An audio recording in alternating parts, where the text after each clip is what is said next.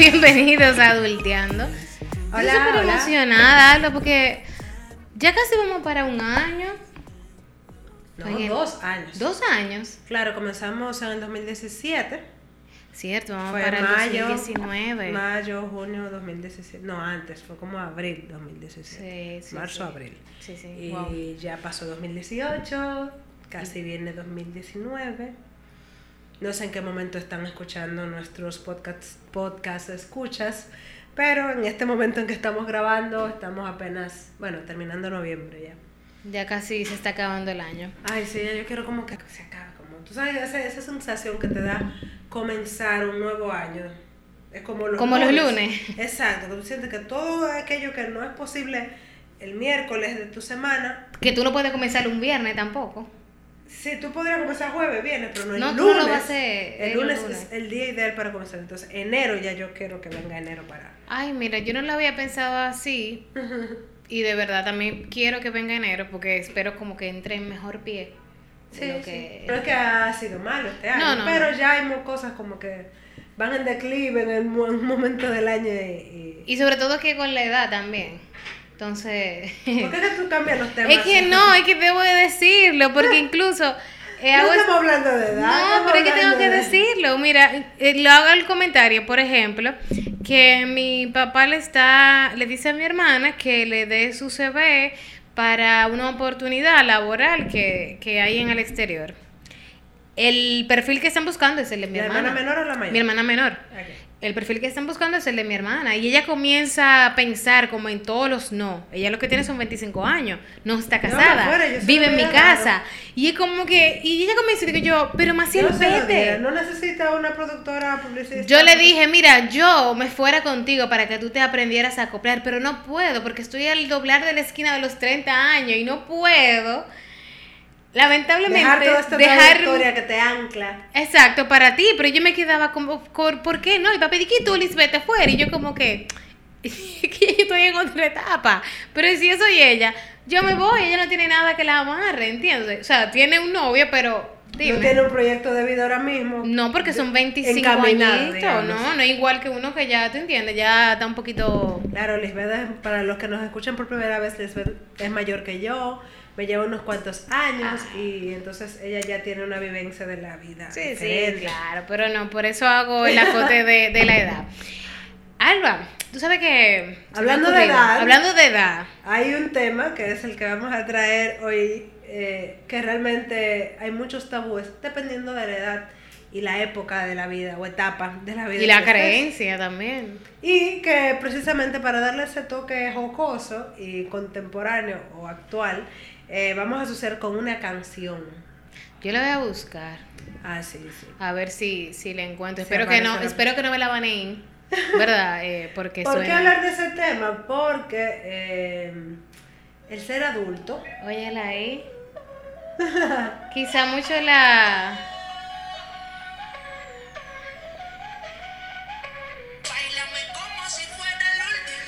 tiene que dejarlo hasta el coro, porque el coro... Ah, es pues voy a adelantarlo porque es que no quisiera que me la baneen. Ya como Ah, les sí. dije. Entonces no la voy a poner. Creo que lo tomaste. Ok, aquí viene. Wow, wow, wow. Exacto. Taki taki. Ya sabemos lo que es taki-taki. Hay un movimiento compulsivo de caderas que normalmente pasa con este tipo de ritmos. Y es con lo que va asociado nuestro tema de hoy. Dígase el sexo. Nuevamente vamos a hablar, eh, como eh, le- les hemos comentado en nuestra página, delteando.com.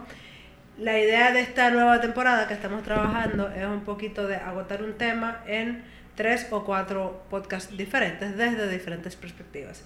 En este caso, pues estamos hablando de sexo desde diferentes vertientes, bien sea de la planificación, bien sea de la sexualidad en sí misma, y ahora pues estamos hablando también de algo que a veces inquieta, sobre todo en la adolescencia, pero algunos en la temprana adultez, por ejemplo, que es el cuándo tener o no tener sexo. Se llama lindo. ¿Cuándo hacer taki taki? ¿O no? También, exacto, es otra forma de decirlo, ¿verdad?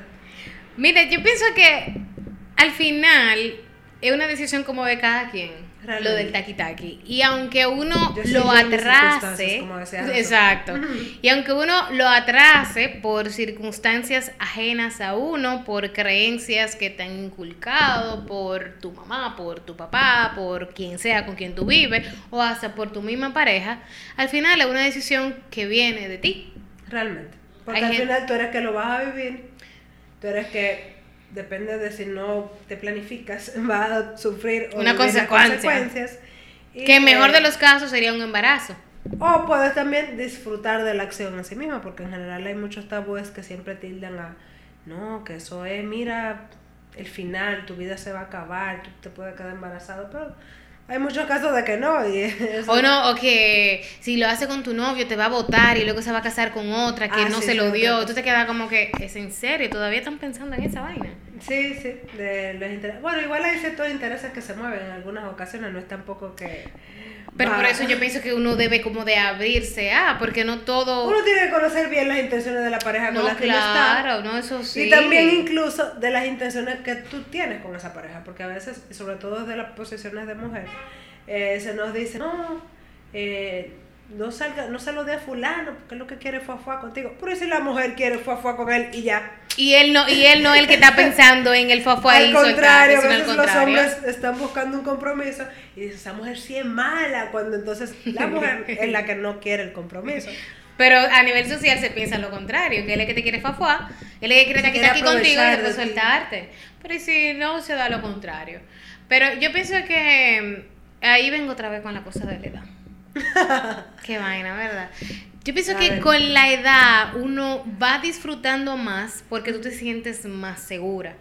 Al principio está la inseguridad, por ejemplo, de que la presión que tú tienes alrededor social, de que si tú lo estás haciendo y por ejemplo si tú vives en tu casa de que tú no quieres que con quienes tú vives lo sepan o que tus amigas lo sepan o que lo que sea, quien sea, lo sepa. O hay quienes lo hacen incluso por estar en sintonía con las amigas, por ejemplo.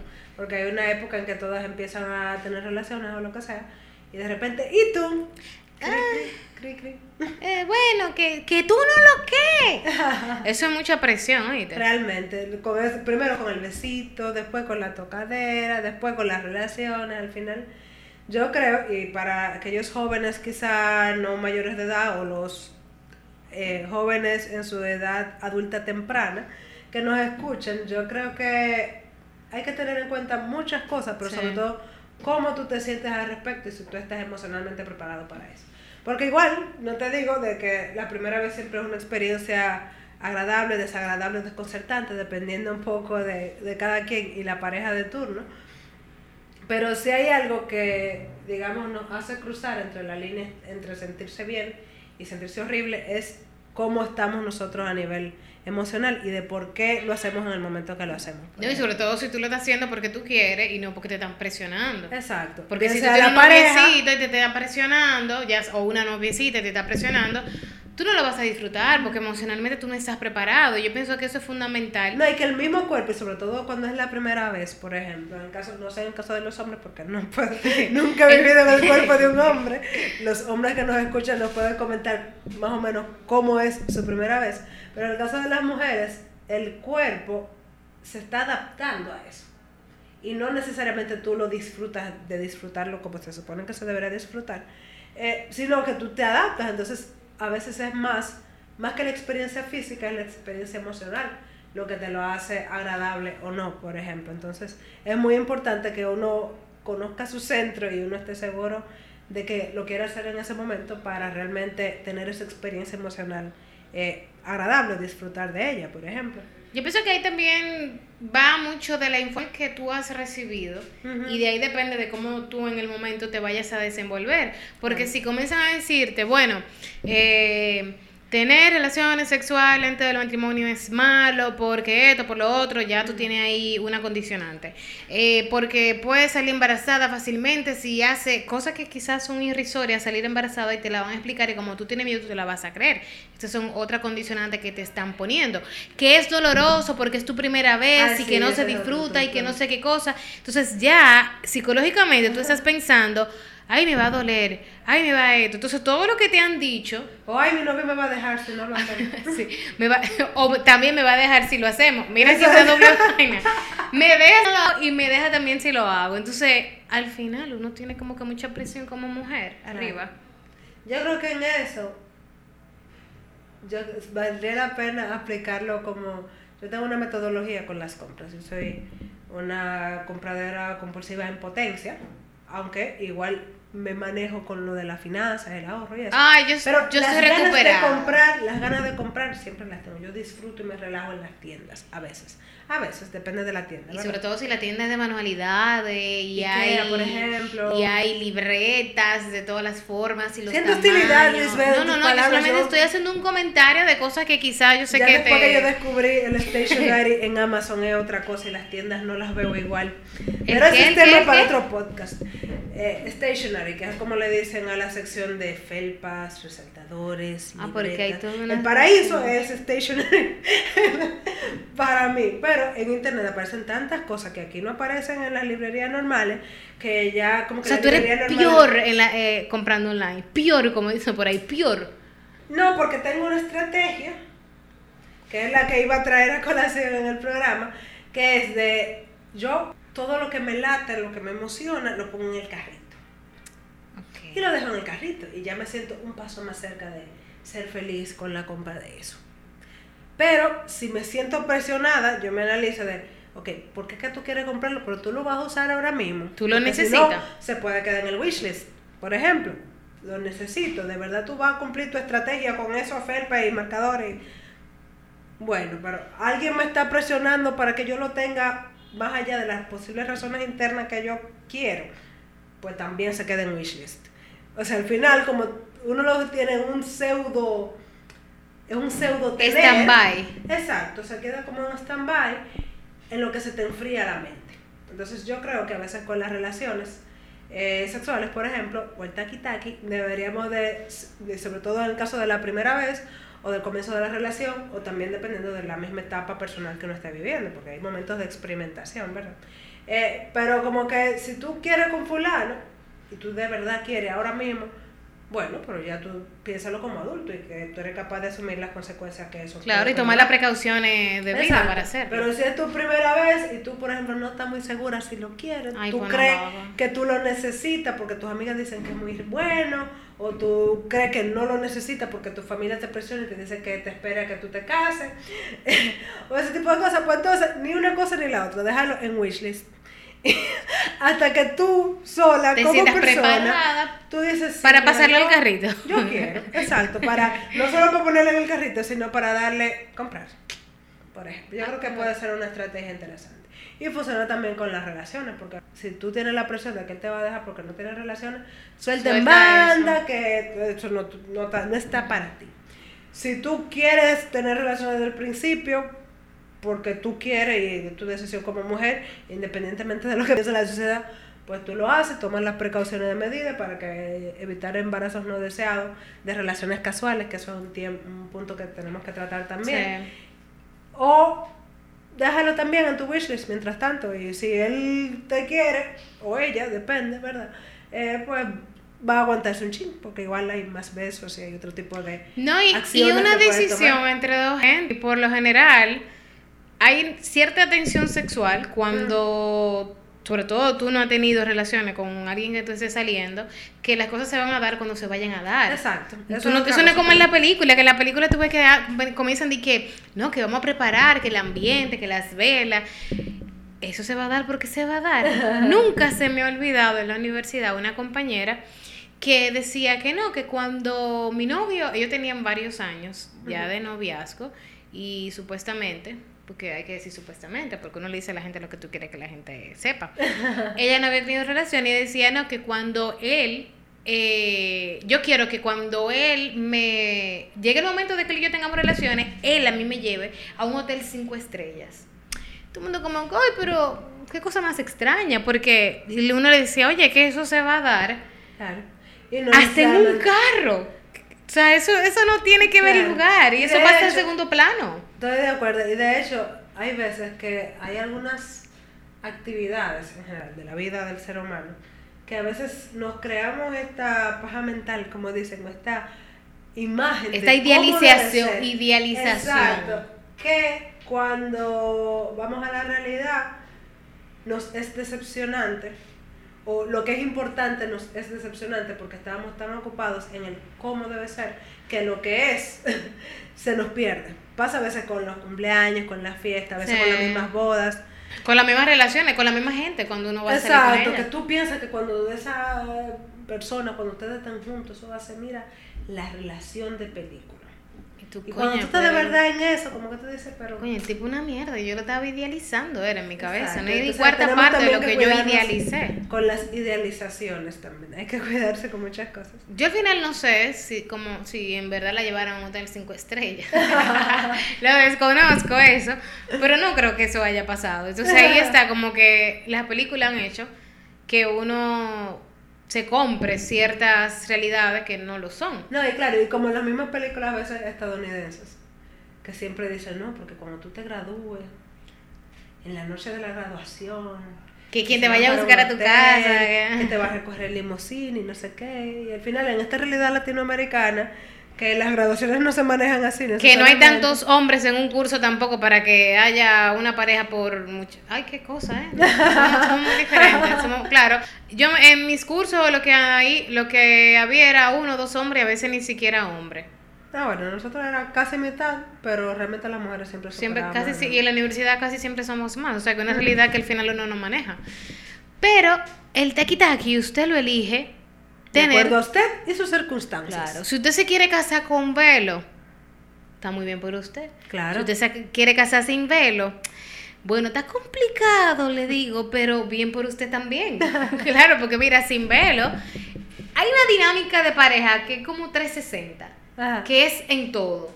Puede ser de que tú te lleves muy bien con una gente eh, en tu día a día, hablando, que comiendo, y puede ser que en el ámbito sexual no se lleven. Sí, puede haber incompatibilidad de caracteres en la cama. Entonces, por eso, en mi pensar, usted se debería casar con velo. Pero no sería sin vela. No, con velo. Sin velo es sin velo. no. Ok. ¿Ya entendiste? Bueno.